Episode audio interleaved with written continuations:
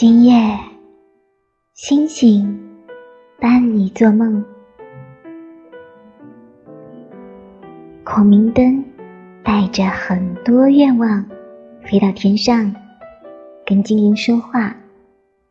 于是精灵们就飞到人间，把愿望都帮人实现。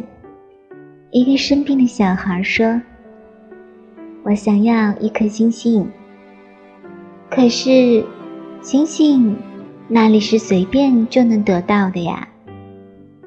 于是，精灵们就商量，他们做了一个惊人的决定。